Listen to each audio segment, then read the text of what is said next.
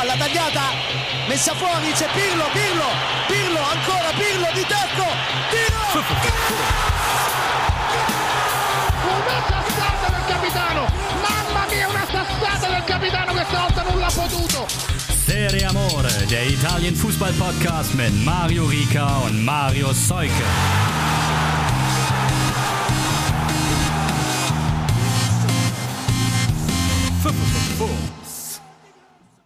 Einen wunderschönen guten Tag und herzlich willkommen zur neuen Folge Serie Amore nach dem Topspiel Napoli-Milan. Darüber wollen wir heute natürlich besonders ausführlich sprechen, aber auch ansonsten einiges los gewesen im italienischen Fußball. Inter ist wieder in der Spur und darüber spreche ich heute mal ausnahmsweise nicht mit Marius Seuke, also gar nicht mit Marius Seuke. Wer aufmerksam zugehört hat in der letzten Folge, der weiß auch warum aber ich darf euch auch versprechen, er wird dennoch das ein oder andere Mal Gehör finden in dieser Folge. Er hat uns was geschickt, aber dafür als Gesprächspartner gewinnen konnte ich meinen lieben Freund und Experten Christian Bernhard. Hallo. Hallo Mario. Ja, danke, dass du dir die Zeit genommen hast. Das wäre sonst so als 45 Minuten Monolog wäre mir wahrscheinlich schwer gefallen. So ist es doch ein bisschen einfacher, glaube ich, auch für mich. Ja, schön. Freut mich, mit dir das Ganze ein bisschen bequatschen zu können. Ist doch ein bisschen was passiert am Wochenende. Absolut. Und ich würde ganz gerne, also das Ganze chronologisch bestreiten wollen. Also mit Napoli, Milan wurde ja dann auch der 28. Spieltag war es jetzt beschlossen und es ging los mit einem standesgemäßen 5 zu 0 von Inter am Freitagabend gegen Salernitana. Zuvor Inter vier Spiele, meine ich, waren es, ohne eigenen Treffer und so eine kleine Schwächephase. Und dann hat man jetzt äh, die Jungs aus Salerno mal komplett auf links gezogen und auch Lautaro endlich mal wieder getroffen. Er mit einem Hattrick und Checo dann auch noch mit einem Doppelpack. Da würde ich dich einfach mal fragen, ist es die Schwächephase jetzt gewesen oder zweifelst du immer noch ein wenig mehr jetzt nach den letzten Wochen an Inters Leistungsfähigkeit? Also ich würde jetzt das Salernitana-Spiel, glaube ich, nicht zu hoch hängen. Ich glaube, wenn ich mich recht erinnere, in der Hinrunde haben sie auch fünf Buden in Salerno gemacht. Also Salernitana ist jetzt, glaube ich, nicht, wie soll man sagen, das, der Maßstab. Aber klar, dass gerade die Stürmer da, die Interstürmer, sehr nach Treffern gelächzt haben, das hat man ihnen, glaube ich, wirklich äh, angemerkt glaube, ich hatte es mit, ich glaube, es waren 400 Minuten ohne Tor. Das ist dann schon mal eine Nummer. Mhm. Und ja, dann freust du dich. Ich, Lautaro begann ja auch mit einer, mit einem Latten, äh, mit einem Querlattentreffer. Ähm, dachte man, vielleicht geht es so weiter.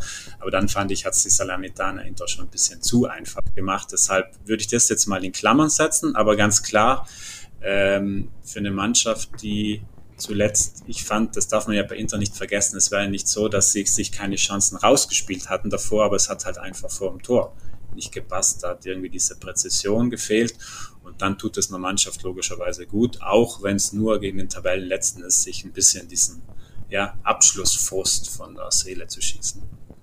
Ja, und vor allem Salernitana hat ja in den letzten Wochen auch schon immer wieder bewiesen, dass sie eklig sind aber ich bin voll bei dir. Da war es dann in dem Spiel irgendwie schnell der Bann gebrochen und dann hat die das Team von Nicola da auch irgendwie gar keinen gar keinen Zugriff mehr bekommen. Aber weil du es gesagt hast, ist absolut richtig. Auch das Hinspiel ging 5 zu 0 aus.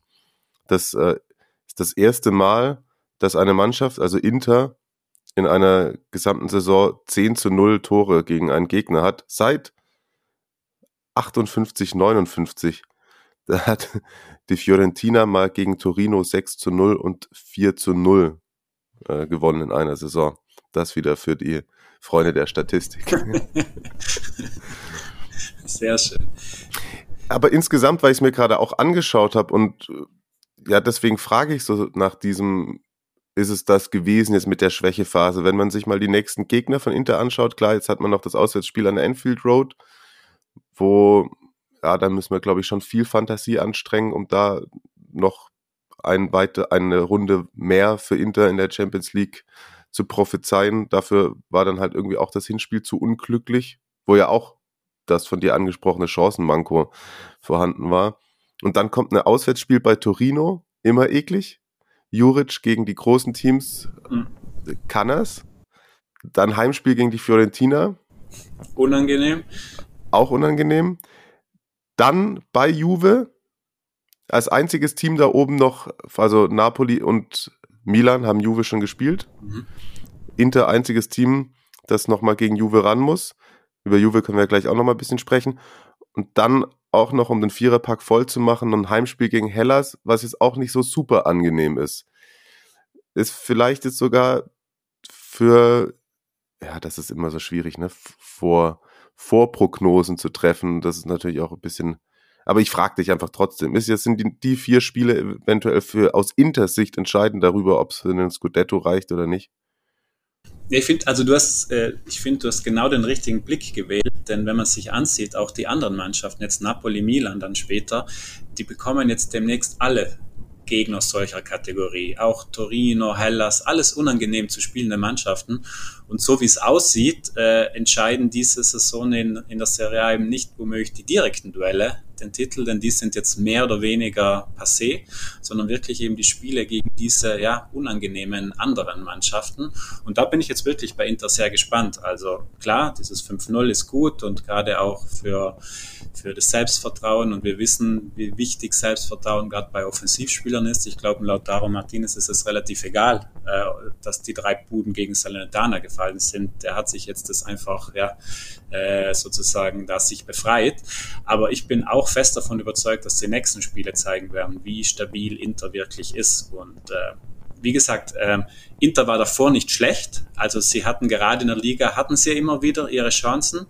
Aber was mich zum Beispiel schon, wo sie mich spielerisch enttäuscht haben, war vergangene Woche unter der Woche in der Coppa Italia äh, gegen Milan. Also da fand ich, war wirklich ähm, ja, wenig Drive drin, wenig von dem, was das Insage-Team eigentlich in den Monaten davor charakterisiert hat.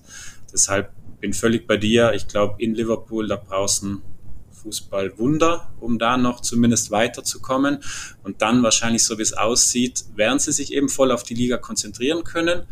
Haben jetzt auch einen Robin Gosens als Plus, da wird sicherlich auch noch ein Faktor werden, aber haben jetzt wirklich diese unangenehmen Spiele vor der Brust und äh, mal schauen, wie, wie gut sie die dann lösen.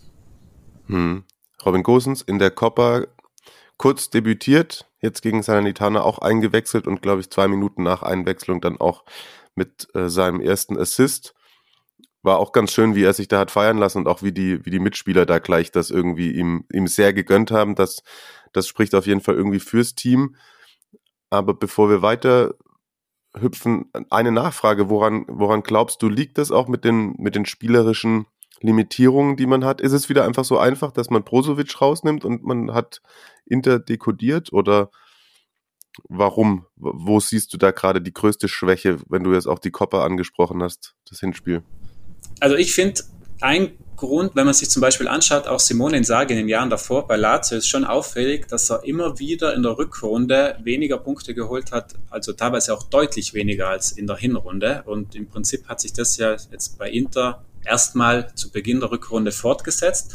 Und ich würde schon sagen, dass ein paar personelle Entscheidungen von ihm auch Teil dran haben, denn Klammer jetzt mal das Salernitana-Spiel aus. Wenn man sich die Spieler davor ansieht, dann haben schon arg viele Interspieler sehr überspielt gewirkt. Also gerade Barella oder so hat man gemerkt, die ja viel über ihre Athletik kommen.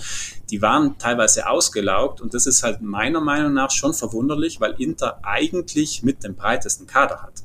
Also mhm. wenn ich so dran denke, dass zum Beispiel so ein Di Marco, der in Anfang der Saison, Mitte der Saison regelmäßig gespielt hat, dadurch auch Perisic immer wieder Pausen gegeben hat.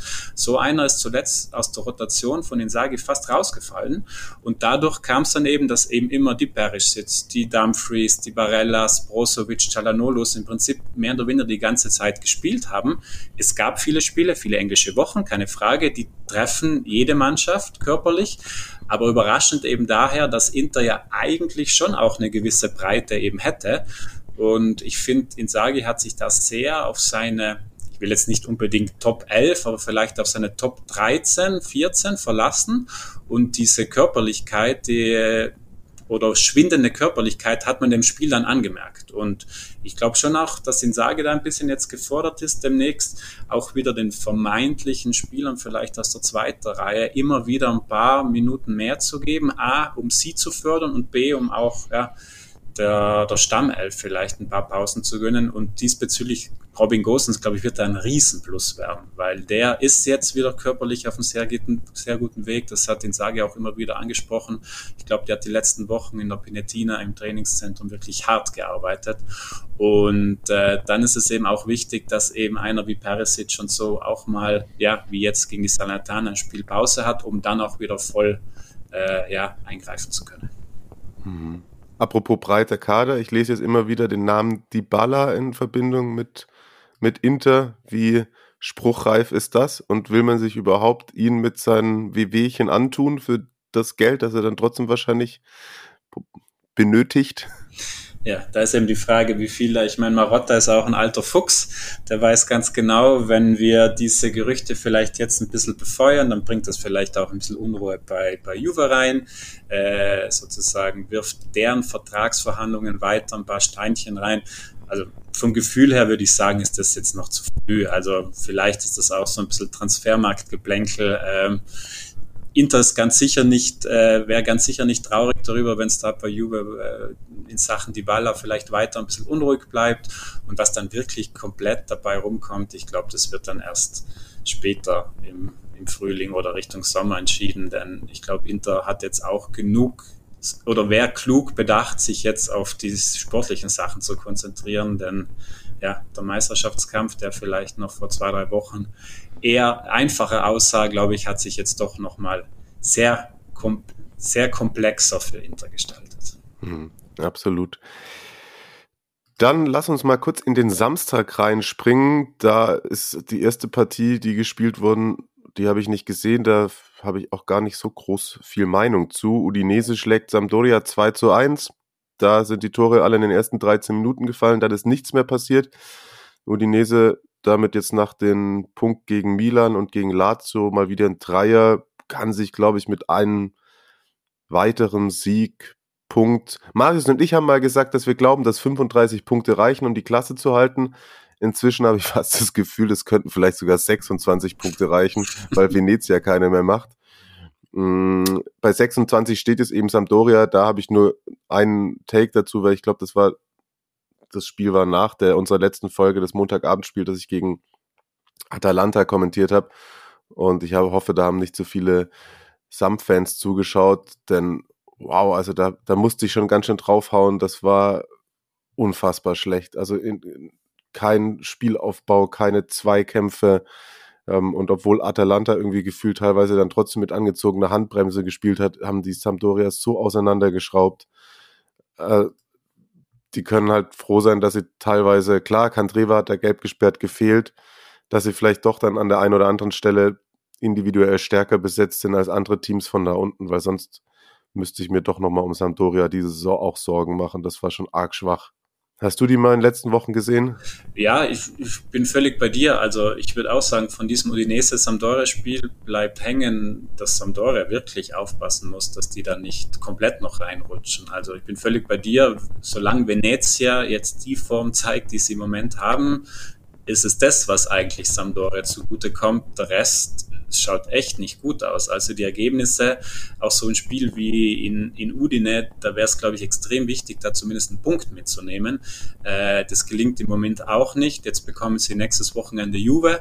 Also bei Samp ist echt mit der Qualität eigentlich, die sie haben, dass sie da immer noch jetzt da hinten drin sind und ich befürchte auch noch länger da hinten drin bleiben ähm, ist schon besorgniserregend. Da können wir dann später, glaube ich, die Klammer komplett zur Stadt Genua schließen. Fußballstadt Genua schließen. Ja. Und ich glaube, Gianpaolo, der wird so schnell auch kein Angebot mehr von einem großen Club bekommen. Ich glaube, die Trainerkarriere ist auch dafür bestimmt, ja, so Mittelfeld-Abstiegskandidaten dann weiter zu begleiten im weiteren Verlauf seiner Laufbahn. Dann haben wir am Samstag einen außerordentlichen guten Auftritt von Tammy Abraham gesehen, muss ich mal sagen. Unfassbar starkes Spiel von ihm. Die Roma schlägt Atalanta 1 zu 0 und man haut irgendwie seit Wochen immer wieder auf Mourinho und die AS drauf und klammheimlich stehen sie es dann doch wieder. Ich glaube, sieben Spiele in Folge ungeschlagen, ganz gut da und klar mit einem Spiel mehr, aber ziehen damit jetzt sogar an Atalanta erstmal vorbei. Ja, haben sich echt stabilisiert. Ähm, du sagst es, äh, Tammy Abraham, ich würde auch Zaniolo mit reinnehmen, weil gerade beim, beim 1-0, also das Tor von Abraham, das ermöglicht eigentlich Zaniolo wirklich mit diesem Klasse. Ja, stimmt, das war stark. Stopp aus der Luft und wie er den, also wie er den technisch verarbeitet und ja, die Roma ist echt, ja, wie du sagst, irgendwie ein bisschen eine Wundertüte. Also im Prinzip, sie haben sich jetzt stabilisiert. Ähm, Mourinho hat ja auch gesperrt gefehlt, also hat auch ohne ihn geklappt. Ähm, und im Prinzip sind sie da echt wieder ein bisschen rangerückt. Ja? Ähm, die Frage ist, wenn Juve jetzt punktemäßig so weitermacht, dann wird es wahrscheinlich schwierig, äh, vielleicht doch noch um Platz 4 eingreifen zu können. Aber zumindest sind sie in Reichweite. Und das, glaube ich, hätte man vor ja, wenigen Wochen auch nicht unbedingt damit gerechnet. Defensiv wirken sie stabiler. Äh, ich glaube, Smalling tut ihnen da wirklich sehr, sehr gut. Auch in den letzten Wochen hat da Stabilität reingebracht. Und äh, ja, ist irgendwie, ich finde, du musst dann Atalanta, auch wenn Atalanta im Moment sicherlich auch nicht in seiner ja, besten Verfassung ist, musst du sie halt trotzdem auch, auch erstmal in so einem direkten Duell schlagen. Und gerade Roma gegen die vermeintlich Großen war ja, ja wirklich ein alles andere als erfolgreiches Kapitel, nicht nur in dieser Saison, sondern auch in den letzten. Dementsprechend diese Saison zwei Spiele gegen Atalanta, sechs Punkte, die tun der Roma gut, wenn man auf die Top-Duelle schaut. Ja, absolut. Und ich weiß, es wurde sich auch von euch immer wieder mal ein Atalanta-Schwerpunkt gewünscht. Es wird heute auch wieder nicht dazu kommen. Tut mir leid. Tut mir leid, tut mir leid. Aber was du, da können wir mal kurz eine Frage aus der Community beantworten, weil du gesagt hast, die Roma hat beide Duelle gewonnen, also gerade aktuell punktgleich, aber es entscheidet ja eben der direkte Vergleich. Und das wurde jetzt nochmal in Zweifel gezogen. Nee, nicht in Zweifel gezogen, aber Marco hat was gefunden und das hat mich dann doch sehr überrascht, weil auf einmal gestern die Frage aufkam, zählt denn jetzt noch in Italien der direkte Vergleich? Denn tatsächlich im deutschen Wikipedia steht, dass zur Saison 21-22 auf Torverhältnis umgeschwenkt worden wurde. Also ich habe auch schon ein bisschen geguckt und die haben auch geguckt, also auf der Liga-Seite und auf dem italienischen Wikipedia steht immer noch der direkte Vergleich.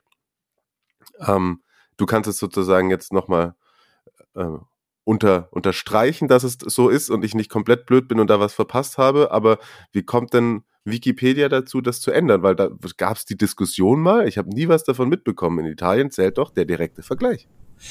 Hier ist es sowieso interessant, was, ähm, wenn man sich zum Beispiel die Coppa Italia auch hernimmt von letzter Woche, dann zählt, ist er, glaube ich, wahrscheinlich mit der letzte Wettbewerb in Europa, wo ja noch die Auswärtstorregel die mhm, ja, das stimmt. jetzt im Halbfinale zum Beispiel. Und da hat äh, die, die Lega Calcio beschlossen, dass dann eben erst ab nächster Saison sozusagen das auch ausgesetzt wird mit der Auswärtstorregel. Also äh, von dem her ist das vielleicht auch ich bin völlig bei dir, das wird auch nicht immer sehr transparent in Italien äh, mitgeteilt. Also man muss sich da schon oft sehr durch die Regularien äh, klicken und recherchieren, um da wirklich ja, zu finden, was Sache ist. Ähm, ist halt die Frage, ob es dann am Ende wirklich auch, äh, glaubst du, dass es ein paar Mal drauf ausläuft, dass es vielleicht wirklich bei Punktegleichheit äh, zu diesem Fall kommt, dass es so eng bleibt, dass, dass, dieser, dass diese Karte überhaupt gezogen werden muss? Na, ich hoffe ja, dass es im Meisterkampf so bleibt. Dann könnte man es ja oben haben. Ja, du gerade, also es ist ja auch alles eng beieinander. Ich meine, wenn du auch rund um die Platz 5, Platz 6, Platz 7, das sind äh, nicht viele Zähler, die da dazwischen liegen bei allen Teams. Ja, aber meistens ist es ja dann doch so. Man macht irgendwie am 36. Spieltag rechnet man sich einen Wolf, am 37. auch noch und am 38. ist dann genau alles so, dann spielt wieder Genua irgendwo 0-0. dann, dann war alles wieder hinfällig. dann ist wieder alles, alles irgendwo hinfällig. Ach genau, ähm, Tammy Abraham übrigens zum achten Mal in dieser Saison, dass er das erste Tor erzielt. Also auch ein so ein Unterschiedsspieler auf jeden Fall. Ja, und vor allen Dingen einer, ich glaube, er hat jetzt ja schon, wenn man auch wettbewerbsübergreifend anschaut, dann schaut die Torquote auch richtig gut aus. In der, in der Liga kamen auch, glaube ich, einige Pfosten- und Lattentreffer dazu. Also der könnte mhm. auch noch ein paar mehr auf dem Konto haben. Aber ich finde auch jetzt abgesehen von seiner Torquote ist logisch auch einer, der mit seiner Physis da vorne drin, äh, ja, absoluten Faktor ist. Und ich finde, da sollte man dann schon auch, weil ja José Mourinho auch, finde ich auch zu Recht zuletzt, einiges an Kritik einstecken hat müssen. Aber was man da eben nicht vergessen sollte, ist meiner Meinung nach ein Tammy Abraham, glaube ich nicht, dass der im Sommer zu Roma gekommen wäre, wenn nicht José Mourinho äh, da gewesen wäre und da seine Kontakte hätte spielen lassen. Also schon auch äh, darf man, glaube ich, nicht außer Acht lassen, dass dann auch die Strahlkraft von Mourinho und auch seine Kontakte überall hin dann vielleicht überhaupt erst dafür gesorgt haben, dass so ein Spieler zu Roma kommt. Ja, guter Punkt, absolut guter Punkt.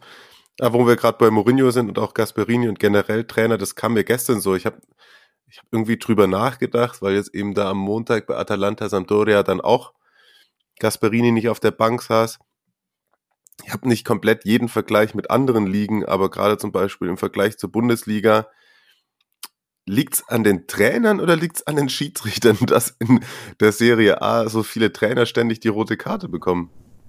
Ja, gute Frage.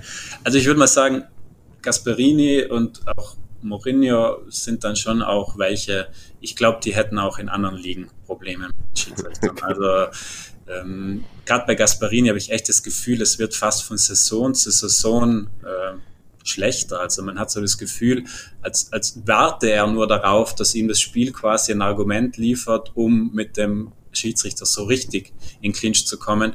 Hat er am Samstag nach dem Spiel wieder auch keine, keine Medienaussagen gemacht. Also das ist schon eine sehr verfahrene Situation. Also ich habe das Gefühl, dass Gasparini sich da ja auch so ein bisschen wie ein, wie ein Opfer sieht und im Prinzip mhm, das ja. wirklich so eine, so eine Spirale ist, die sich da wirklich von Spieltag zu Spieltag weiter nach unten geschraubt wird.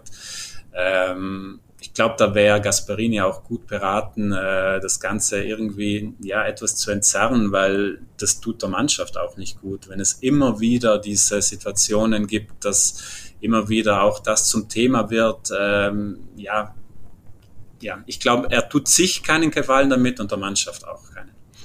Im ersten Moment, also so auf den Bildern sieht er ja immer, immer ruhig aus, wie der nette ältere Herr von der Seite, aber ich glaube, er hat eine extrem scharfe Zunge, ne?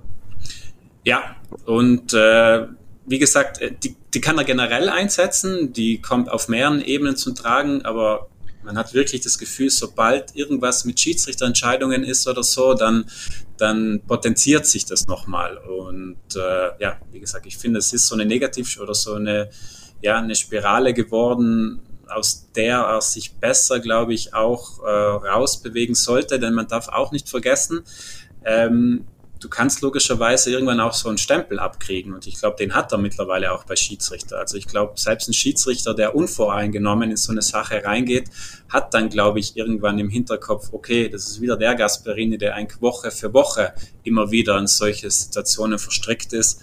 Und wie gesagt, das bringt ihm nichts und der Mannschaft schon mal auch gar nichts. Ja, bin ich bei dir so auch aus eigener Erfahrung, auch wenn es dann nur auf Landes, Landesliga-Ebene war oder so. Es gab schon Vereine, wenn du da als Linienrichter oder Schiedsrichter hingereist bist, da hast du schon davor gewusst, ah, der kaut mir jetzt wieder das Ohr ab und besser, ähm, du setzt ihm schnell mal ein Zeichen, als dass du irgendwie zu lang wartest und dir zu viel Ohrenbluten anhörst. Ja, aber das, was du auch gesagt hast mit dieser Opferrolle, ich finde, dass, dass das irgendwie, soll ich sagen, das ist ein bisschen unsexy. Sowohl bei Trainern als auch bei, bei Sportfunktionären oder so, dieses, dieses Rumgeheule und immer alle, alles entgegen uns und ähm, ja, alles muss ich aufhören, sonst rutsche ich wieder irgendwie zum Thema ab, wo ich dann nachher wieder Probleme bekomme. ich, ich nenne keine Namen. Ich nenne keine Namen. Wenn wir gerade um, um den Block da rund in den, um den Europa, Pokalplätzen zuzumachen. Ähm, noch zwei Worte über Lazio, die souverän bei Cagliari gewonnen haben. Könnte man jetzt ja auch sagen, ja, muss man nicht zu hoch hängen, aber Cagliari hat ja in den letzten Wochen auch immer wieder bewiesen, dass es, dass es sehr, sehr schwierig ist, gegen sie zu spielen und sich deswegen auch zu Recht da unten ein wenig Raum verschafft haben. Also ganz wenig, aber halt im Vergleich zu vor paar Wochen sieht das schon sehr viel besser aus. Da kann ich jedem nur das 2 zu 0 einmal in Real ans Herz legen. Das ist Konter Masterclass von Luis Alberto über Felipe Anderson. Also klar, bisschen Glück dabei, aber ich glaube, im Verlauf dieses Konters gibt's noch zwei Beinschüsse. Und wie sie es dann zu Ende spielen, das war richtig, richtig stark. Ähm, das Einzelne hat Immobile mal wieder von Elfmeterpunkt aus besorgt, ist deswegen aber erwähnenswert, weil er damit jetzt gleichgezogen hat mit Silvio Piola mit 100 43 Toren in der Serie A im Lazio-Dress. Also der wird sich da demnächst dann, wenn er es nicht eh schon irgendwo hat, sein ja, wie sagt man? Seine Statue setzen, auf jeden Fall. Für alle, die es mit Lazio halten. Und ja, also auch bei Lazio sehe ich immer wieder, ja, vielleicht fehlt ein wenig die Konstanz, ja, aber man sieht schon auch, dass, glaube ich, wenn Sari da noch ein bisschen mehr Zeit bekommt, dass das äh, was ist, was da was werden könnte. Ja, bin ich völlig bei dir. Also ich finde, äh, man merkt jetzt, dass Sari und die Spieler und die Mannschaft sich gefunden haben. Und Sari hat das meiner Meinung nach auch sehr clever gemacht, denn du hast es ja angesprochen, das gegen Cagliari, da waren ja einige Masterclass-Konter dabei. Irgendwie sind sie auch so ein bisschen back to the roots gegangen. Sari hat das jetzt zuletzt auch immer wieder angesprochen. Er weiß logisch genau, dass Lazio auch in den Jahren zuvor unter Insagi einfach diese brutale Umschaltmaschine auch war. Und das hat er jetzt, glaube ich, da hat er eine ganz gute Balance gefunden. Also er hat seine äh, seine neuen Aspekte logisch eingebracht und die nimmt die Mannschaft jetzt auch gut auf. Ich finde, Luis Alberto ist das beste Beispiel. Da war am Anfang, hat man gemerkt, das hat noch nicht gepasst, aber jetzt ist er fix integriert.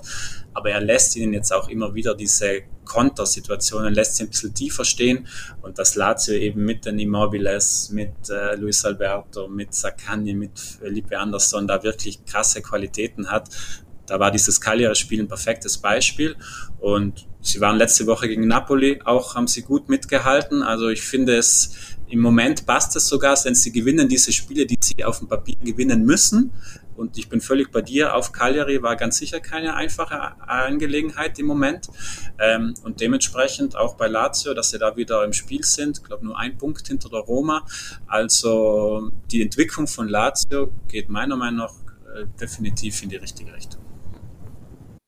Ja. Unterschreibe ich genauso. Und bevor wir zum Sonntag springen, wollen wir jetzt doch mal kurz hören, was Marius am Samstag eigentlich gemacht hat. Ich habe es mir selber noch nicht angehört. Ich freue mich sehr drauf und bin mal gespannt, ähm, wie viel Bier er schon intus hatte, als er das geschickt hat.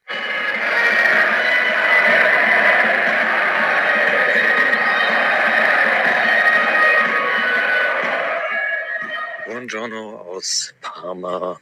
Ich melde mich kurz nach dem 1 zu 1 im Ennio Tardini zwischen Parma Calcio und Regina und habe eine große Einkaufstüte in der Hand, mit der zwei wunderschöne Trikots, jeweils mit der Nummer 27 und dem Namen Pandev drin sind. Eins für mich, natürlich, das schwarze, das dritte, das fehlt mir nämlich noch. Und äh, habe ich die Bestellung von Markus aus der Community aufgenommen und äh, mitgebracht. Grüße gehen raus. Das äh, macht sich dann, sobald ich zu Hause bin, gleich auf in die Post. Zum Spiel, äh, weil die Sonne lacht. Das gibt das Ergebnis nicht so her. Äh, tatsächlich äh, musste ich auch in der Halbzeit mal äh, von der Tribüne runter in das das Dach hat äh, die Sonneneinstrahlung leider verändert und deswegen war es auf den Plätzen auf der Gegend gerade saukalt. Aber gut, dann äh, so ein Bier hilft dann ja auch manchmal. Ähm, ja, also Regina weiß wahrscheinlich am Ende gar nicht so genau, wie sie jetzt hier mit dem, mit dem Punkt aus Parma wieder Richtung Kalabrien fahren. Sehr glücklich ist, ich denke mal, es wird als Eigentor von, ich glaube, Prato gewertet sehr glücklich. Also es war schön herausgespielt äh, über das, ja, ich, ich habe äh, Jeremy Mines nochmal live gesehen. Ähm, der hat das eingeleitet, das Tor. Und ähm, ja, blöd, war dann der Ausgleich. Das äh, kurz nach, äh, kurz zu, zu Beginn der zweiten Halbzeit irgendwie. Und Hammer hatte bis dahin eigentlich echt, dass er das Spiel sowas von in der Hand hatte. Wir müssen mindestens 95 Prozent Ballbesitz gehabt haben. Keine Ahnung. Leider nicht wirklich zwingend. Bis auf das eine, die eine Chance, wo das Tor draus gefallen ist. Wunderbare Kombination über äh, Vasquez. Und der hat keinen, der hat keinen von Regina in diesem Spiel mal getunnelt oder so. Ne? Äh, was, was für ein Spieler. Also unglaublich. Äh, also locker der beste Spieler der Serie B. Er spielt aber leider nur beim, nicht, beim 13. oder so. Äh, naja, er, er, er, leitet das auf jeden Fall ein, eine Flanke auf, auf Simi, der ihn ähm, Kopf zurücklegt und dann steht Brunetta goldrichtig. da sah eigentlich alles super aus. Nämlich danach, als hätte, als hätten sie das Spiel voll in der Hand und dann, weiß nicht, haben sie es irgendwie, irgendwie verschleppt. Keine Ahnung. Also ja, auch ein bisschen tatsächlich Kritik an, am Mann mit der Kappe üben. Die Aufstellung, also so bis zum 1-0 war das, alles, war das alles gut, was Jacquini gemacht hat. Danach kannst du aber mit dem Sturm aus äh, Stimi, Brunetta, Vasquez, ja, also Konter kannst halt vergessen. Dafür sind die alle viel zu langsam. Und äh, entsprechend wurden etwaige Möglichkeiten dann auch äh, ja, ja, vergeudet, könnte man sagen. Und dann sind sie dann nach dem Ausgleich eben nicht mehr zwingend genug gewesen. Was, äh, weswegen ich halt mit einem sehr positiven äh, Gefühl aus dem Spiel rausgehe. Jetzt nichts wegen der sportlichen Situation oder so. Aber die, äh, der Support auf beiden Seiten un unglaublich. Also Regina locker 2000 Leute mit aus Köln mitgebracht und die haben zumindest in der ersten Halbzeit auch richtig Alarm gemacht. Und damit auch die, die Parma-Kurve gefordert, hatte man so ein bisschen das Gefühl.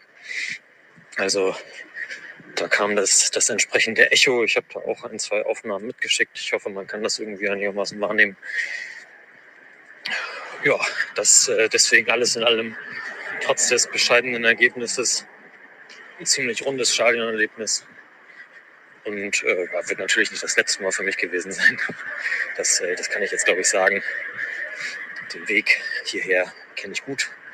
Habe heute auch ein bisschen mehr Zeit gehabt als im Dezember, um mir die Stadt anzugucken. Ich bin in keine Sehenswürdigkeiten reingegangen, aber also durch die, durch die Gassen geschlendert und auf die Plätze und so. Das ist schon alles super. Da, das äh, schreit danach, nochmal wiederholt zu werden. Und nochmal und nochmal und nochmal.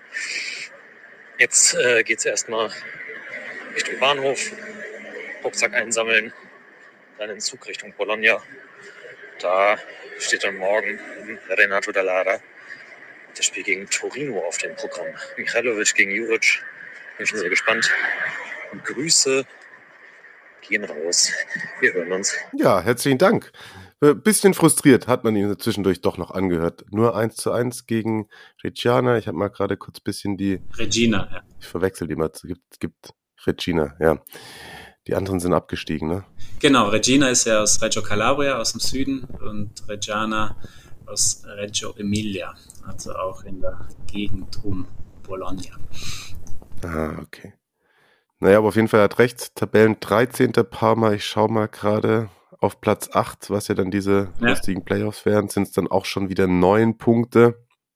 Das wäre ein wichtiger Dreier gewesen, ja, äh, um da nochmal ranzurücken. Gigi Buffon hat es auch davor angesprochen, hat gemeint, äh, wenn man jetzt irgendwie noch ein, zwei Dreiers aneinander reihen, dann kann man da vielleicht schon nochmal ranrücken. Mit dem Unentschieden kommt man da halt nicht viel weiter, wenn man ein Loch schließen muss. 14 zu 0 Ecken ist auf jeden Fall eine gute Statistik.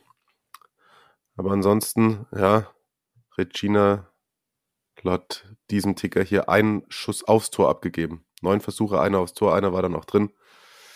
Ballbesitz war relativ ausgeglichen am Schluss, aber ich glaube, da meinte Marius auch die Anfangsphase mit. Also Iacchini hat da irgendwie auf jeden Fall noch nicht so richtig den Bock umstoßen können, wie man so schön sagt. Für alle Italien-Freunde eben, die auch mal einen Blick in die Serie B werfen wollen, wenn der Meisterschaftskampf in der Serie A spannend ist, fraglos keine Frage, dann sagt die Serie B einfach nur Hold my beer weil äh, was da an der Spitze los ist, zwischen Lecce auf 1, Brescia auf 4 liegen zwei Punkte. Benevento mit dem Nachholspiel kann da auch nochmal direkt drankommen. Da ist wirklich Lecce, Cremonese, Pisa, Brescia wirklich toll, was die sich da für einen engen ja, Kampf da an der Tabellenspitze liefern. Also sogar die Playoffs ausgeklammert, viel Spannung im genau. Aufstiegsrennen. Aber ihr habt gehört, wir bekommen gleich nochmal eine kleine Botschaft dann aus Bologna gesendet. Wir können uns mal kurz überlegen, weil wir es vorhin angesprochen hatten, die Fußballstadt ähm, Genua, damit begann nämlich der Sonntag. Es ist jetzt das wievielte Unentschieden? Das siebte? Sechste, glaube ich. Eins, zwei, drei, vier, fünf, sechs. Das sechste, ja. Denn vor allem in diesen sechs Unentschieden waren viermal 0-0, zweimal 1-1 Okay, klar, ja, das gegen, gegen Inter, Chapeau, aber bei aller Liebe, das ist gerade gegen Empoli, die ja auch wirklich zu strugglen hatten und die man vielleicht nochmal da auch unten hätte mit, mit reinziehen können. Das ist ja schon viel zu wenig, was vom CFC kommt, oder? Ja, es ist, es ist wirklich, mir tut es herzzerreißend, das ist das komplett falsche Wort, aber es ist wirklich man sieht, wie sie sich, wie viel sie Energie reinstecken. Also Blessin hat da ja wirklich komplett sozusagen die Art des Fußballspiels umgekrempelt, wie, wie körperlich, wie intensiv, wie aggressiv sie gegen den Ball arbeiten. Ist wirklich beeindruckend und das Interspiel ist das beste Beispiel dafür. Und auf der anderen Seite, sie investieren so viel und dann fehlt es aber halt gerade in Sachen Abschluss, gerade im letzten Drittel, ja, auch vielleicht ein bisschen an Qualität, weil viel einfach über körperliche, körperliche Arbeit sozusagen da abgenutzt wird. Wenn mich so stellvertretend so das Turaros, die Porta Novas, die, die bringen wahnsinnig viel Energie und es ist wirklich unfassbar unangenehm, gegen diese Mannschaft zu spielen. Aber es fehlt dann halt eben vorne, wo dann halt eben die Buden irgendwann halt auch mal fallen müssen, fehlt es vielleicht dann auch dadurch, dass sie so viel Aufwand betreiben, vielleicht an der, an der nötigen ja, Abgeklärtheit. Ähm, aber es, ja, ich bin ist schon beeindruckend. Also Blessin ist immer noch ungeschlagen, seit er da ist. Aber es bringt ihnen halt relativ wenig, weil diese kleinen Minischritte mit einem Punkt, wenn du so ein großes Loch schon davor hattest, ähm, ja, bin echt gespannt, ob sie es schaffen, dann auch mal, ich glaube, es würde ihnen unfassbar gut tun, auch mal in Führung zu gehen, einfach, aber das gelingt halt auch selten. Also es ist wahnsinnig viel Aufwand, aber. Ja, also man steht, man steht bei 18 Zählern und das rettende Ufer ist damit jetzt immer also noch sieben Punkte entfernt. Man spielt als nächstes ich schaue mal gerade kurz gegen Atalanta auf jeden Fall. Ja, genau. Dann Torino, Hellas, Lazio, Milan. Ja, dann hat man noch Cagliari, dann hat man noch das Derby und dann hat man auch noch Juve und auch noch Napoli. Ich glaube, man muss sich langsam mit dem Gefallen anfreunden, dass, dass der Cricket und Football Club nächste Saison in der Serie B spielen muss.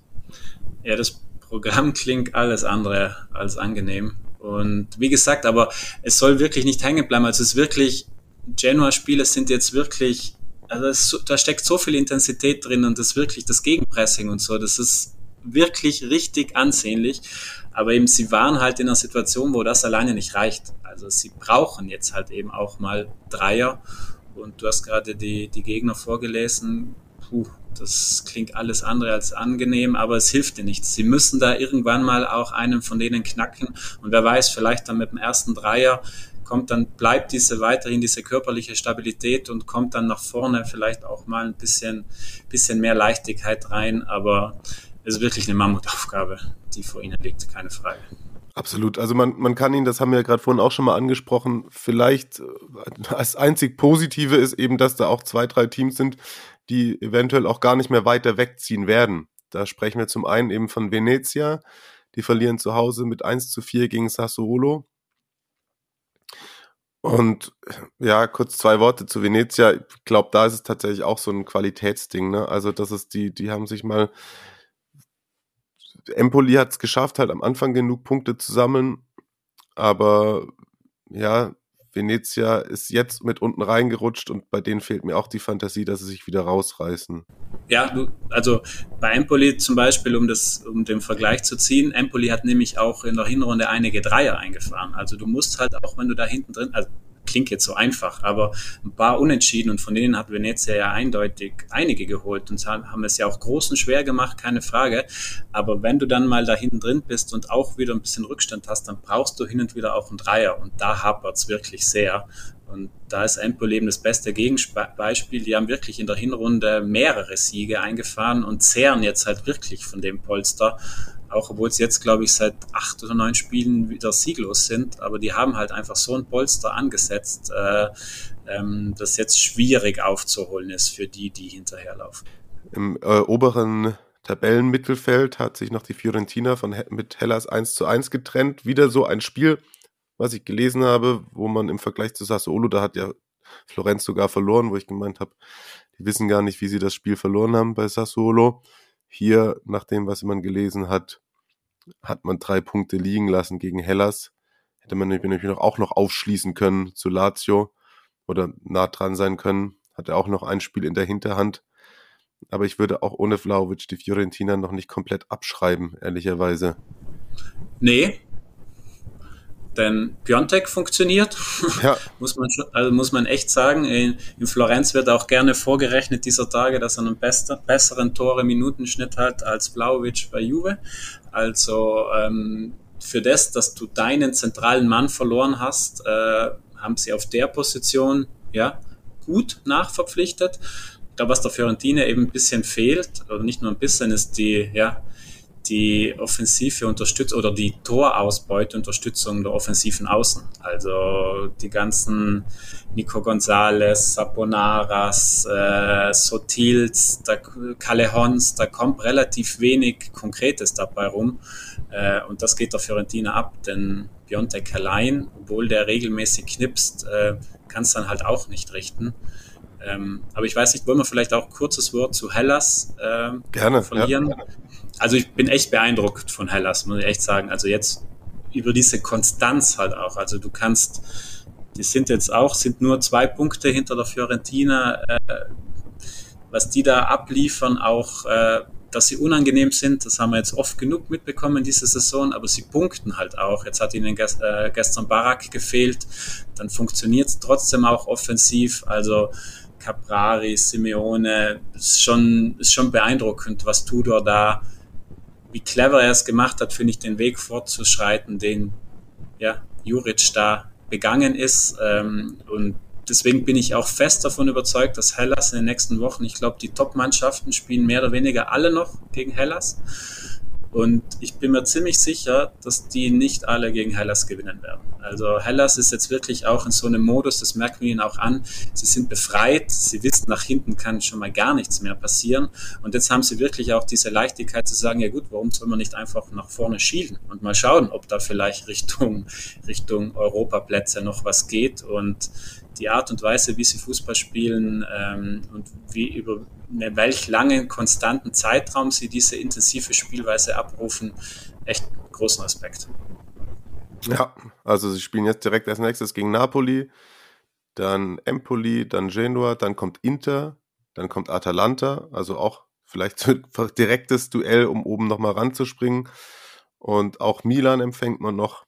Und am letzten Spieltag dann eine Auswärtspartie bei Lazio. Also ja, Hellas bin ich auch voll bei dir. Das ist ein Team, das man sich gerne anguckt, gerade auch wenn Barak dann noch mitspielt, dann noch viel, viel mehr. Genau. Dann Juve. Ah, nein, stimmt gar nicht. Da guck mal, jetzt kommt, kommt nochmal Marius, denn wir haben es ja gehört, Bologna, das war auch am Sonntagnachmittag, der Vollständigkeit halber, dass wir ein bisschen in der Reihe bleiben. Dann hören wir uns mal an, was er sich da angetan hat. Und lustigerweise, ich habe ein Foto von Marius gesehen aus dem Stadion. Er muss wahrscheinlich, das habe ich erst im Nachgang jetzt leider gesehen, ein, ein Arbeitskollege von mir, der war auch bei diesem Spiel im Stadion und habe ich auch ein Foto gesehen und die müssen ungefähr maximal 15 Meter auseinander gestanden sein, ohne voneinander zu wissen.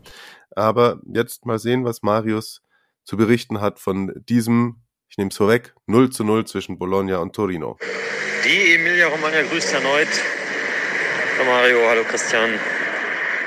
Vielen Dank jetzt schon mal für äh, alle Erkenntnisse, die, die ihr über den Spieltag liefern werdet, die ich jetzt, äh, dadurch, dass ihr bis auf die Spiele im Stadion plus äh, Inter in einer Bar in Bergamo am, am Freitagabend äh, nichts gesehen haben werde, äh, die, die mir dafür liefert.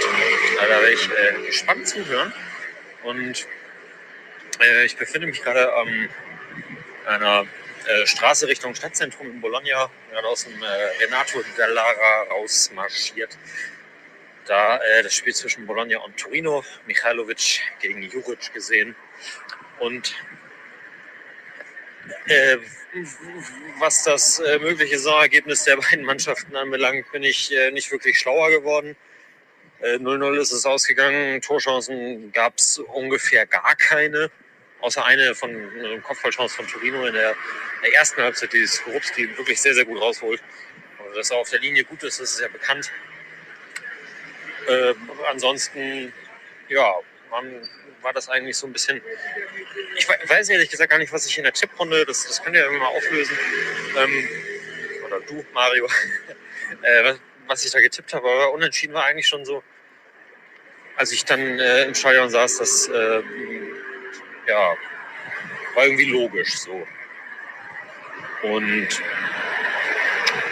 das, das, das, das ein oder andere Bier wurde vielleicht getrunken.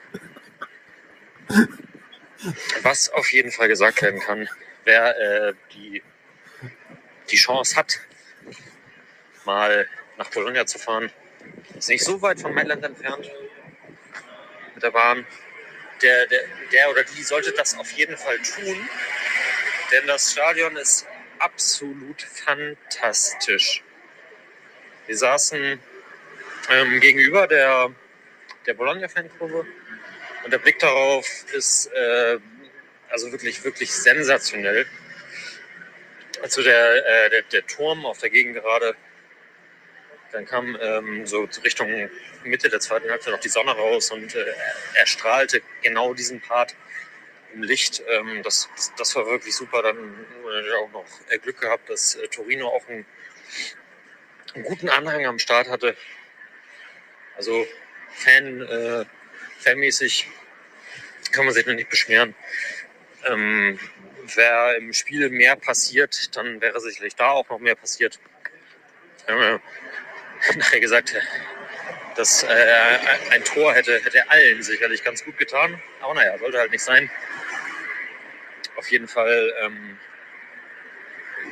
ja, ich, ich würde äh, ohne Zweifel hier wieder herkommen, mir hier ein weiteres Spiel angucken. Und äh, ja, wir äh, hören uns dann nächste Woche wieder äh, von gewohnter Stelle aus Hamburg raus. Jetzt ähm, gebe ich quasi zurück ins Studio. Das ist ein Studio, ne? Ähm, viel Spaß noch und äh, ja, bis, bis dann. PS, an äh, Tickets für Bologna zu kommen, war gar nicht so einfach. Denn online äh, ging das eigentlich quasi gar nicht über die, über die Seite, also Bologna-Seite oder den, den, den Partner Viva-Ticket. Denn da hätte man die Nummer der äh, Tessera oder dann auf, Englisch Fidelity Card eingeben müssen. Und aber das, das, das hatten wir logischerweise nicht. Deswegen äh, war es nur möglich, die äh, also ich habe die Karten am, ähm, das Spiel ist ja jetzt Sonntag gewesen und am, am Samstag im äh, Lotto-Kiosk in der Innenstadt von Parma gekauft. Da war es dann gar kein Problem, da muss man dann halt seine, sein, sein, sein Perso einmal vorzeigen. Ähm, ja, aber online war das äh, eher anstrengend. Ja, Dankeschön. Äh, scheint ein guter Tag gewesen zu sein. Sehr schöne Schilderung. Und ja, noch, noch hinten mit dem Service-Gedanken. Also, wenn ihr in Bologna seid, dann äh, den Kiosk ansteuern, um Tickets zu besorgen. Aber ja, wenn man die Fotos gesehen hat und so, das ganze Ambiente, glaube ich, hat da schon Spaß gemacht. Vielleicht können wir uns kurz, also ich schließe mich tatsächlich einfach mal komplett dem an, was Marius gesagt hat. Es, ich bin ratlos, was das Saisonfazit bei diesen zwei Vereinen werden könnte, sollte bis zwischendurch wieder so geneigt dazu zu sagen, ja, ja, Juric bei Torino, ja, und dann guckt man auf einmal drauf, gegen Udine verloren, gegen Venezia verloren, unentschieden im Derby, ja, dann gegen Cagliari verloren und jetzt das Unentschieden gegen Bologna, so kommst du dann halt auch nicht wirklich weiter, ne? Ja, bei mir ist es immer noch leicht positiv, muss ich sagen, denn ich finde, man darf nicht vergessen, woher Torino kam und da finde ja, okay. Juric ja. schon auch ganz früh klar gemacht, dass da dieses Jahr mal nichts mit dem Abstieg die Mannschaft zu tun hat, was ja für Torino-Verhältnisse schon mal eine massive Steigerung ist. Aber klar, ich finde, man sieht auch an Spielen wie gestern, sieht man genau, was ihnen dann halt eben fehlt. Auch wahnsinnig viel Aufwand, äh, auch dieses dieser Juric-Stil, den er sofort sehr gut implementiert hat. Aber es fehlt ihnen dann halt gerade zum Beispiel auch auf den Halbpositionen offensiven fehlt es dann halt manchmal auch ein bisschen an fußballerischer Qualität. So ein Dennis Brett, der jetzt eben auch seit mehreren Wochen verletzt fehlt, das geht ihnen dann halt einfach ab. Da ist auch wahnsinnig viel Aufwand und wahnsinnig viel ja, Intensität mit dabei. Ähm, aber nur mit Intensität ist es halt manchmal auch schwierig, äh, Spiele zu gewinnen. Ähm, aber trotzdem, ich bin, das, was für Hellas gilt, bin ich mir auch ziemlich sicher, gilt auch für Torino. Torino bekommt in der nächsten Zeit auch noch einige große und du hast das Derby ja angesprochen. Juve hat es ja schon zu spüren bekommen. Die Großen werden sich gegen Torino noch sehr, sehr schwer tun, denn es ist unfassbar unangenehm gegen so eine aggressiv Mann gegen Mann nach vorne verteidigende Gemeinschaft auf dem ganzen Feld zu bestehen. Und bei Bologna ist es aber eigentlich zu wenig, oder?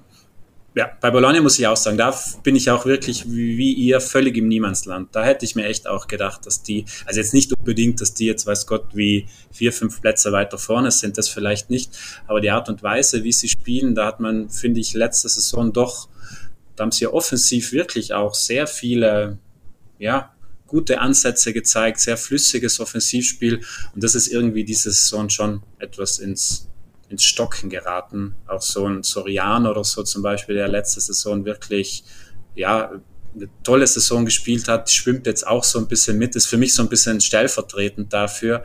Also ich hätte gedacht, dass sich Bologna nochmal unter Mihailovic nochmal fußballerisch etwas weiterentwickelt. Das finde ich ist in dieser Saison nicht zu erkennen. Apropos fußballerisch nicht weiterentwickelt, kann man eigentlich auch zu Juve sagen, bevor wir es ganz gleich zum Spitzenspiel Napoli gegen Milan kommen. Zwei, drei Sätze zu Juventus.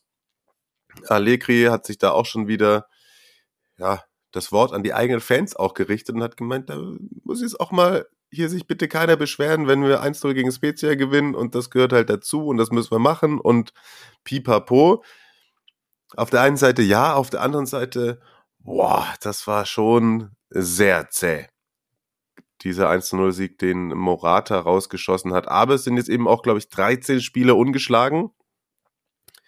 Und man hat jetzt schon sechs Zähler Vorsprung auf einen Nicht-Champions League-Platz, wo wir irgendwann drüber geredet haben, das muss das Saisonziel sein. Wenn sie das noch schaffen, in die Champions League zu kommen, dann ähm, passt ja alles. Also da sind sie auf einem guten Weg. Und es sind, ja, ich habe es letzte Woche, glaube ich, schon mal auch gesagt, es sind halt eben auch wieder nur, nur sieben Punkte auf Platz eins. Aber was fangen wir denn an mit denen? Also die spielen jetzt dann auch noch gegen Villarreal wieder natürlich in der, in der Champions League. Da sollten sie eigentlich zu Hause dann das Ding, Ding ziehen und weiterkommen. Und als nächstes gegen Samp, dann erst Villarreal, stimmt, die Champions League ist wieder so auseinandergezogen. Ja, aber Christian, ich meine, Marius und ich fragen uns das auch wieder jede Woche. Es kam die und haben gesagt, die, die gewinnen jetzt halt wieder die Spiele, es bekommen sie Flauwitsch dazu. Die werden schon wieder gefährlich. Jetzt zum Beispiel gegen Spezia hat Flauwitsch seit 26 Spielen, der hat, der hat nicht aufs Tor geschossen. Der hat keinen einzigen Schuss abgegeben in diesem Spiel. Äh, spricht natürlich auch so dafür, wie die Partie dann aus Juve-Sicht ein wenig war. Aber ja, was machen wir denn mit denen? Gute Frage. Gute Frage ich weiß nicht, ob mehr Max Allegri in einer Mannschaft drinstecken kann als in dieser aktuellen Juve-Mannschaft. Äh, du hast das ja vorhin angesprochen. Er wird ja nicht müde, auch jedes Wochenende immer wieder auch darauf hinzuweisen, auf seine erste Regentschaft bei Juve. Immer wieder kommen so Sätze. Du, wir haben früher auch, als wir die Scudetti gewonnen haben, haben wir auch immer wieder 1-0 gewonnen und ähm, ja, es ist faszinierend. Irgendwie gelingt es ihm im Moment oder der Mannschaft dann wirklich auch solche Spiele auch mal 1-0 zu gewinnen. Anfang der Saison, glaube ich, werden das nicht gelungen. Das ist diese, äh, ja, diese Konstanz, zumindest Ergebniskonstanz, die sie reinbekommen haben.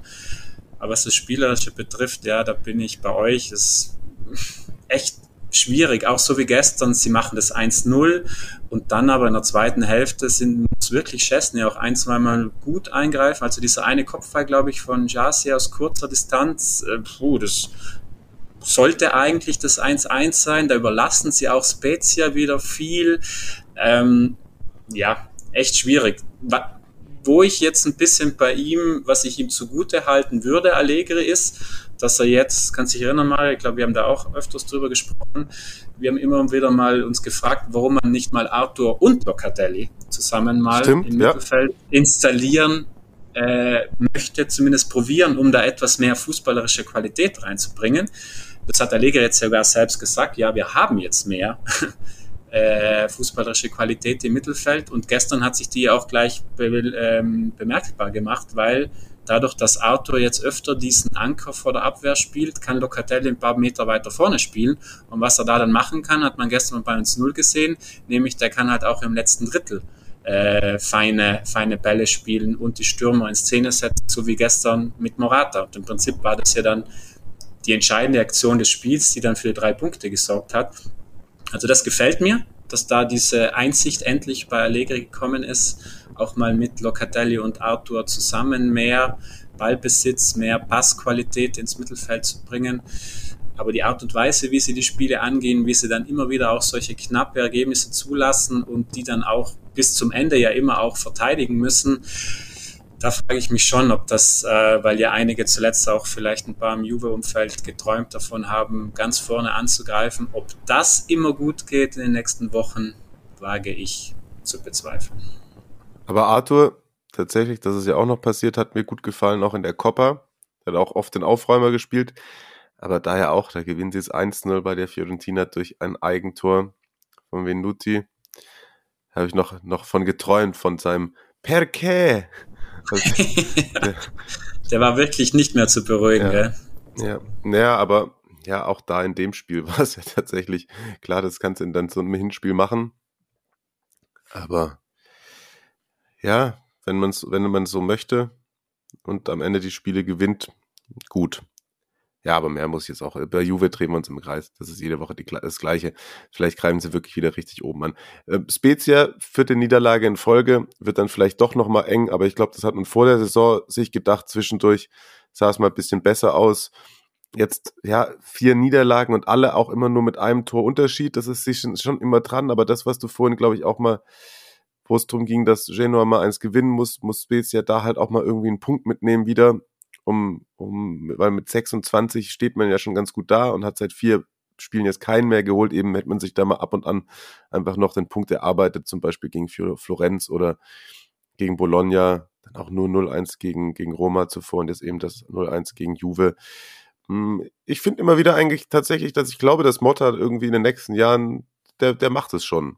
Das ist der, prinzipiell, glaube ich, kann das ein, ein guter mittel- bis guter Trainer werden, aber die müssen jetzt doch auch nochmal aufpassen, glaube ich.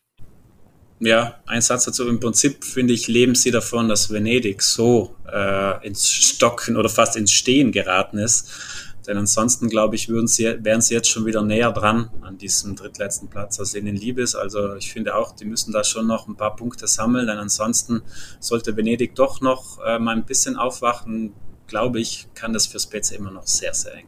Mhm. Mal schauen, der Abstiegskampf bleibt auf jeden Fall spannend. Gleiches gilt in anderer Form aber für das Rennen um den Titel. Und da, Christian, hast du gestern mit Carsten Fuß. Oh, wollte ich dich eh noch fragen. Musstest du nach Lazio Napoli, musstest du Carsten wiederbeleben oder ging's? nee, es ging eigentlich. Äh, es war, wie soll man sagen, äh, man hat es ja in den letzten Minuten gemerkt, es wird etwas emotionaler, aber ich fand, äh, ja, das hat die Schlussphase im Olympico in Rom ja auch mehr als hergegeben. Also, ja. ja, war toll, was Napoli da emotional gezeigt hat leider aus Napolis Sicht war dann gestern da davon deutlich weniger zu sehen. Ja, Milan gewinnt 1 zu 0 durch ein Tor von Olivier Giroud zu Beginn der zweiten Halbzeit. Vorlage. Ein missglückter Schussversuch, würde ich mal sagen, von Davide Calabria.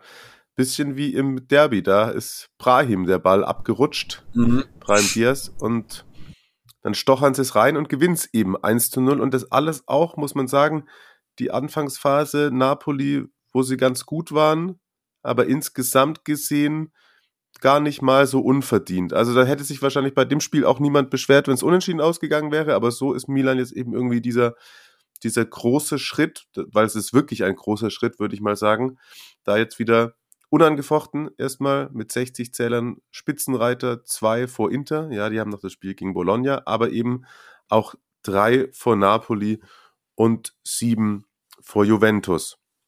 Christian, du hast gerade gesagt, dass, dass Napoli ja emotional so viel geleistet hat gegen Lazio. dass es wäre ja etwas gewesen, wo man sich hätte auf dieser Welle bewegen können. Und nachdem man zwischendurch, ich glaube, ich zähle mich da selber auch mit dazu, hatte ich schon Napoli auch irgendwann wieder abgeschrieben und habe gesagt, ja gut, dann ist es halt wieder so ein klassisches Napoli, es reicht nicht. Und dann haben sie sich wieder rangekämpft, haben diesen Moment im Olympico. Und jetzt stelle ich mir die Frage, geht's nur bei Napoli, wenn sie von hinten ranrücken? War das jetzt wieder, war das eine, ist der positive Druck doch wieder zu groß geworden? Auch ich, äh, ich schaue in deine Richtung, Lorenzo. Ähm, der auch Lorenzo Insigne gestern im Spiel, finde ich, sehr schwach war. Ja. Woran liegt's? Also keine Frage, man kann gegen Milan verlieren, so ist es jetzt nicht. Ne? Also ich muss, werde das hier irgendwie nicht grundlegend alles hinterfragen, aber es wäre doch eigentlich was gewesen. Die Geschichte war so geschrieben, dass man sich hätte sagen können, das ist jetzt Momentum, das so oft beschriebene, auf Seiten der SSC. Ja, ja, fangen wir mit Napoli an, sehr gerne.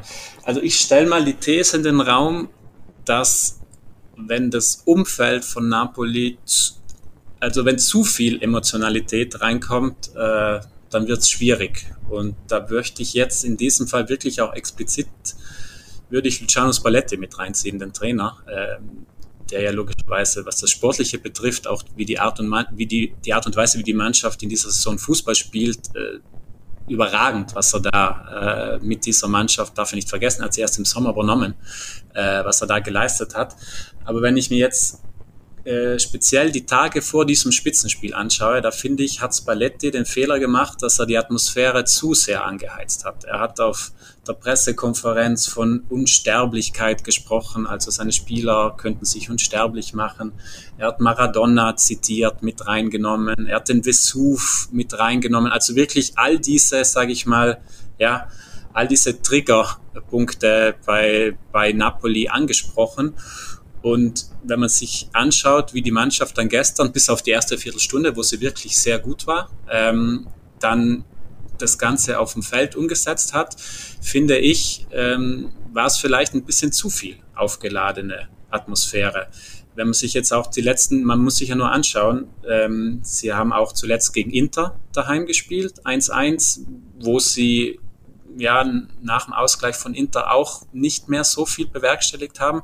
Dann gab es dieses sehr emotional aufgeladene Heimspiel gegen Barcelona äh, in der Europa League, wo ja auch äh, das ja auch in die Hose ging. Also ich möchte jetzt nicht damit sagen, dass ähm, das Maradona, das Stadion äh, zu viel Druck auf die Mannschaft legt, aber ich finde, der Mannschaft ist nicht geholfen, wenn man vor Spielen oder rund um Spielen das Ganze noch mehr anheizt, als es eh schon äh, eh schon ist. Ja. Das so als, also als ein Aspekt, das, wir reden jetzt ja gerne, Gott sei Dank, über das Fußballerische. Ähm, das sollte auch nicht das Entscheidende sein, aber ich finde, das ist schon etwas, was man nicht außer Acht lassen sollte, denn die Geschichte kennen wir jetzt halt bei Napoli aus den letzten Jahren halt allzu oft, dass äh, dass die Stadt so emotional regiert, ist ja schön. Das macht ja auch diese, diesen Club aus. Aber dass dann so ein erfahrener Trainer wie Spalletti das Ganze auch nochmal, sage ich mal, anheizt, hat mich jetzt nach den Resultaten, klar im Nachhinein kann man dann immer schlauer daherreden, ähm, zeigt mir, dass es vielleicht ein Tick zu früh war. Vor allen Dingen jetzt, wir sind noch Anfang März, also es sind noch zehn Spiele zu spielen, also da ist noch jede Menge Zeit. Ich glaube nicht, dass man jetzt schon dieses alles oder nichts äh, ausrufen muss du hast es ja angesprochen, Napoli ist immer noch nur drei Punkte hinter Milan. Also ist ja alles, alles im grünen Bereich. Aber ich finde, gerade wenn man sich eben die gestrige Leistung eben dann anschaut, und klar, da kommen wir dann auch noch drauf, da lag logisch auch viel daran, weil Milan es sehr gut gemacht hat. Aber die Qualitäten, die wir von Napoli kennen, sind jetzt zuletzt, wenn ich eben das Inter-Heimspiel, die zweite Hälfte hernehme, wenn ich das Barcelona-Heimspiel hernehme und wenn ich jetzt das Milan-Heimspiel hernehme, dann ist Napoli in weiten Phasen dieser Spiele viel hinter dem zurückgeblieben, was sie eigentlich fußballerisch können. Was glaubst du, woran liegt das? Mal vom emotionalen Aspekt weggegangen? Wo, wo hapert es aus deiner Sicht am meisten? Also gestern war für mich schon ein Schlüssel, dass im Prinzip die Physis von Milan, die Athletik, die Intensität, im Prinzip das Napoli Ballbesitz, das Napoli Fußballspiel, ja, mit Fortdauer immer mehr etwas erstickt hat. Also auch das ist nichts Neues. Das hat man gegen Inter, finde ich, auch gesehen in der zweiten Hälfte. Da war die Physis von Inter einfach stärker als die fußballerischen Qualitäten von Napoli. Ähm, gestern wirklich das Milan zentrale Mittelfeld, also Benacer, Tonali, Kessier haben wirklich das Napoli-Mittelfeld dominiert. Das war für mich dann auch der Schlüssel. Ähm, und ähm, das war jetzt ein Faktor mehrfach, aber das ist vielleicht auch ein, äh, jetzt haben wir so viel, ja, wie soll man sagen, Negatives über Napoli gesagt. Für mich ist es aber auch eine Chance, denn diese großen Spiele, auch direkten Duelle, liegen jetzt hinter Napoli. Also sie kriegen jetzt eben nicht mehr diese, ähm, diese, diese direkten Duelle. Und wenn man sich anschaut, wie sie in den Spielen davor gegen die vermeintlich kleineren dann doch oft Lösungen gefunden haben, äh, glaube ich schon fest daran, dass Napoli auch äh, da voll vorne dran bleibt. Denn sie haben die fußballerische Qualität, die steht ja außer Frage. Aber dies gestern, du hast es angesprochen, Insigne war kaum zu sehen, Politano ich fand auch, dass Osimhen sehr in der Luft hing. Also Osimhen hat sich wirklich aufgearbeitet, da auch meistens gegen zwei, weil wo er war, war nicht nur Tomorrow, sondern Kalulu auch gleich mit dabei. Und er hat immer wieder auch mit seinen wilden Aktionen Bälle festgemacht, aber irgendwie war die Unterstützung nicht da. Also die, die Abstände zu seinen offensiven Nebenleuten waren mir oft viel zu groß. Er war dann wirklich da im wahrsten Sinne allein auf weiter Flur.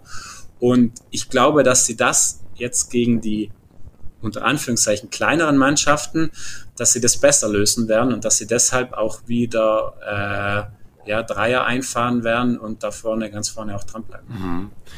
Ich, ich schaue gerade die ganze Zeit, ich mal versuche immer mal das Restprogramm zu vergleichen bei beiden Teams. Ich würde fast sagen, dass es sehr ähnlich ist. Würde ich mal, können ja mal, können mal gucken. Ich, ich lese mal schnell alle von Napoli vor und dann alle von Milan und mhm. dann sagst du mir, wer das leichtere Restprogramm hat. Also Napoli.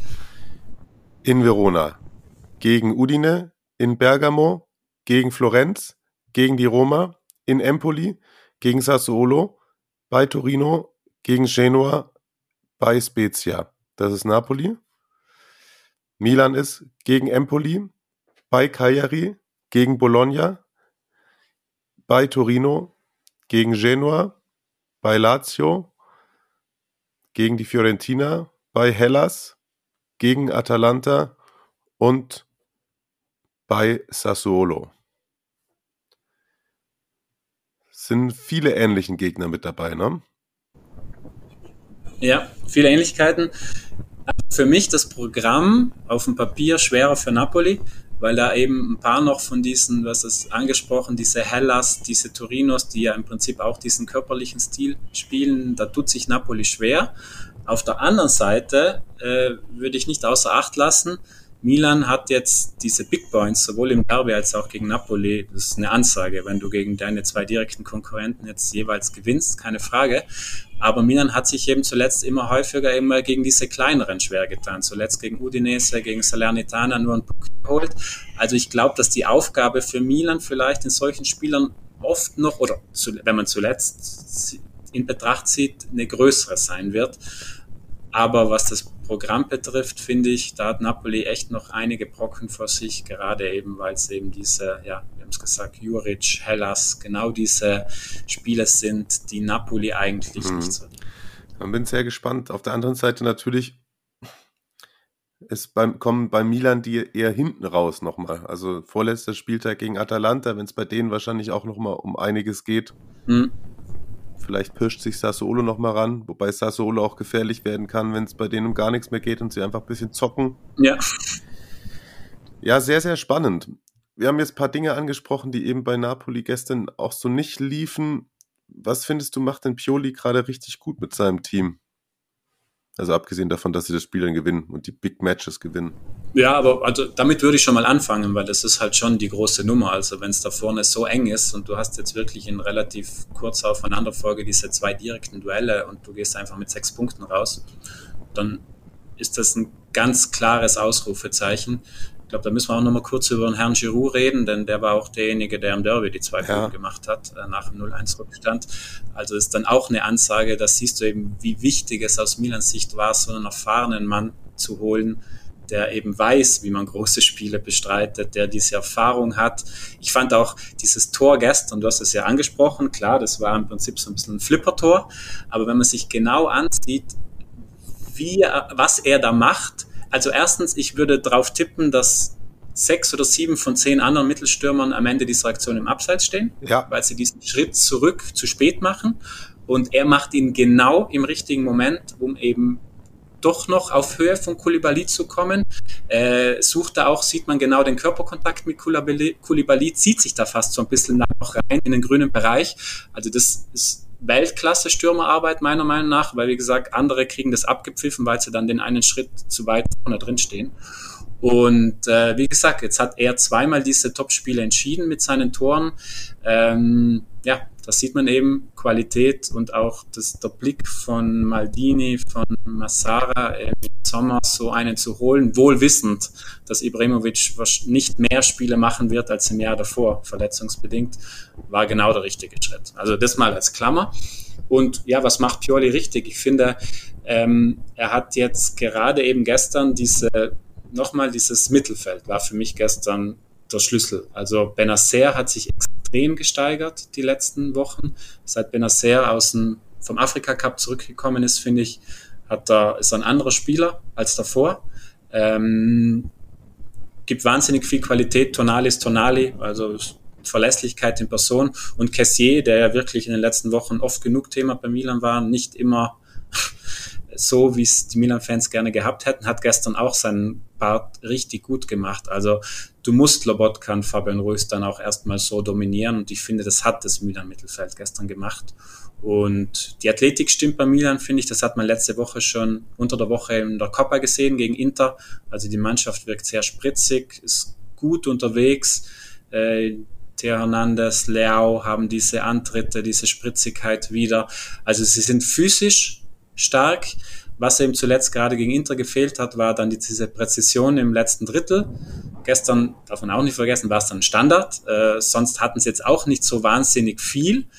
Äh, da müssen sie, glaube ich, noch dran arbeiten, denn diese Salemakers Chance am Ende, äh, die er da liegen lässt, äh, ich glaube, gegen Inter in der Coppa hat er auch schon zwei solcher Dinger liegen lassen.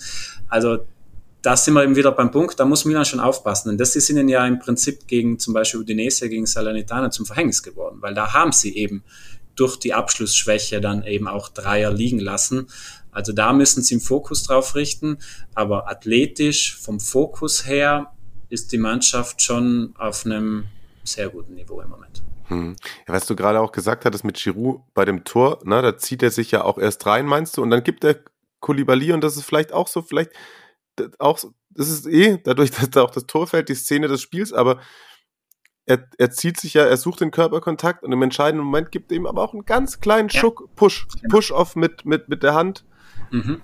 Erwarte ich eigentlich auch von einer Kante wie Kulibali, dass er in, in, den Zweikampf, in dem Moment, wo er ihn da auch spürt, besser annimmt. Mhm. Weil er kann das ja natürlich auch als Chance für sich begreifen, dass er nochmal, es ist leicht dahergeredet so, ne? Das ist alles innerhalb von paar Augenwimpernschlägen passiert, aber da wirkte er, der Kapitän von Napoli, eben auch nicht völlig wach. Mhm, mh. Ja, und das, aber man kann es ja auch umdrehen, jetzt aus Milans Sicht, dass Giroud das gegen einen wie Koulibaly macht und nicht gegen den 0815 Innenverteidiger, zeigt eben auch, äh, ja, wie scharf der Fokus dann eben da ist und äh, wahrscheinlich ohne diese Szene oder wenn Giroud da im Abseits gestanden wäre, geht das Spiel 0-0 aus. Und so ist es halt eben diese eine Aktion, die dieses Spiel entscheidet. Und da war so viel Richtiges von Giroud dabei, dass man, finde ich, seine Rolle ja nicht nur wegen des Treffers hervorheben muss. Und einen anderen Milan-Spieler würde ich auch noch gerne ganz kurz ansprechen, der nicht im Fokus normalerweise steht, aber der viel darüber aussagt, finde ich, wie Milan sich jetzt da auch da oben etabliert hat. Und das ist Kalulu. Also was der da im Zentrum mit Tomori äh, verteidigt, nicht nur gestern, der hat ja auch schon im Derby verteidigt, damals noch mit Romagnoli gegen Dzeko und Lautaro.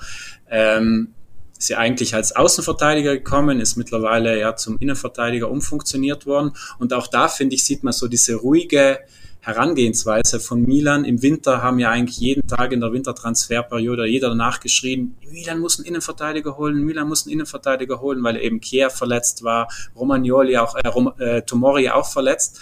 Aber Milan hat eben nichts gemacht, wohl wissend auch, dass sie auf Kalulu vertrauen können und sie können auf Kalulu vertrauen, wie diese letzten Spiele gezeigt haben. Also sehr fokussiert, auch gute Antizipationsverhalten, sehr explosiv, also toll, wie der, junge Mann das da hinten im Zentrum verteidigt. Ja, tatsächlich bemerkenswert.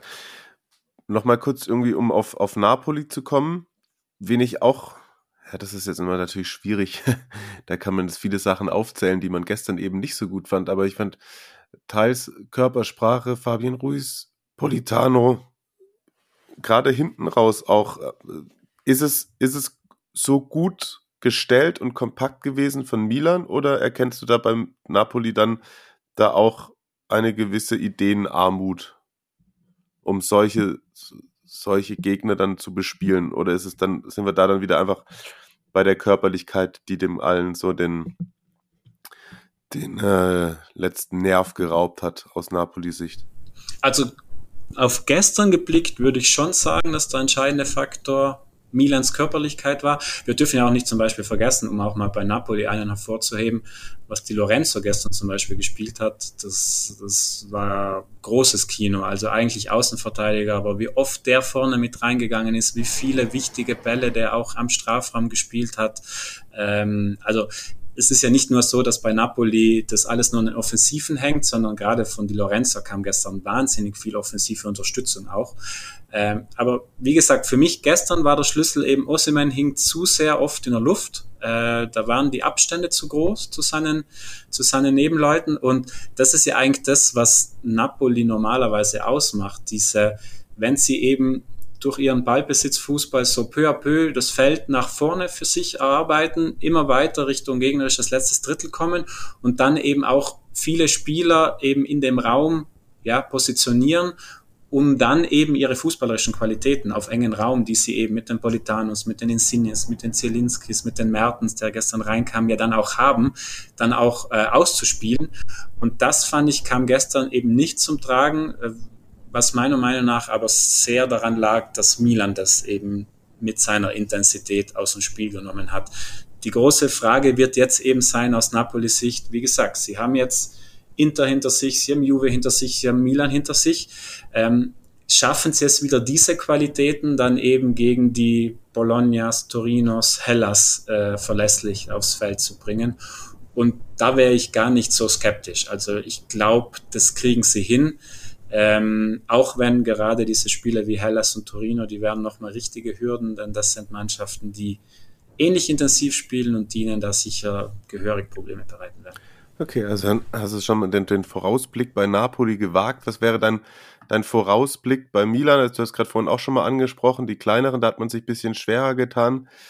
Hm, wird dann die, die bei Milan die Chancenverwertung das, das dasjenige sein, was, was über die Saison entscheidend oder kommt nochmal, man hatte eine, zwischendurch ja auch nochmal so einen kleinen Knick, wo man genau wie bei Inter ab und an ein wenig den einen oder anderen Akteur gesehen hat, gedacht hat, vielleicht jetzt auch doch über, überspielt oder diese generelle Körperlichkeit, mit der sie zustande, äh, zu Werke gehen, lässt dann, hinterlässt eben auch Spuren.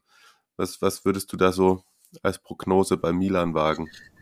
Ja, ich bin sehr gespannt. Also ich finde jetzt in diesen Top-Spielen war das von Pioli genau die richtige Entscheidung, eben diese Physis nochmal zu intensivieren. Gestern eben, wie gesagt, Cassier und nicht Brahim Diaz.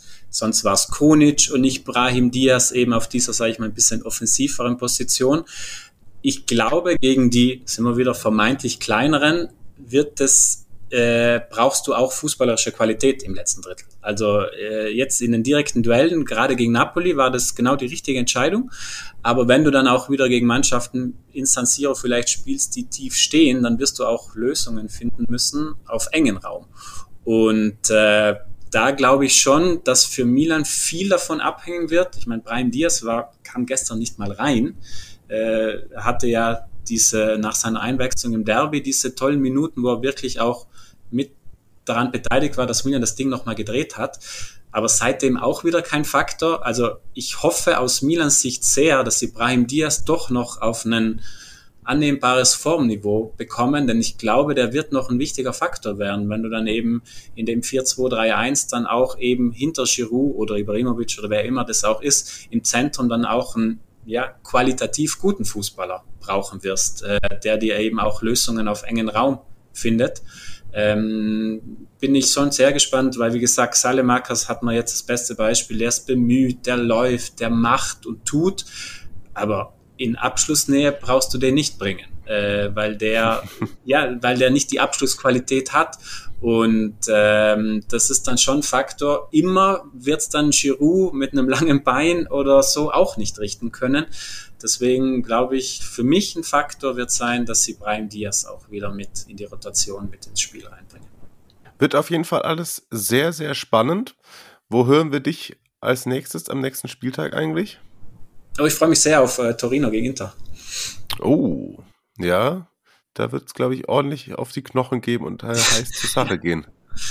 Das wird es geben. Kollege Bremer wieder mal äh, beim Ausüben seiner überaus, äh, ja, meiner Meinung nach herausragenden Abwehrtätigkeit beobachten. Äh, Inter kommt dann ja aus Liverpool zurück. Da werden sie viele Körner liegen lassen. Also das wird eine sehr intensive Partie werden. Und Torino, wie gesagt, ja, Beispiel, das letzte Beispiel zuletzt, Juve Punkte abgeknüpft. Also Torino ist nicht schön zu spielen für die Top-Mannschaften da vorne drin. Mhm.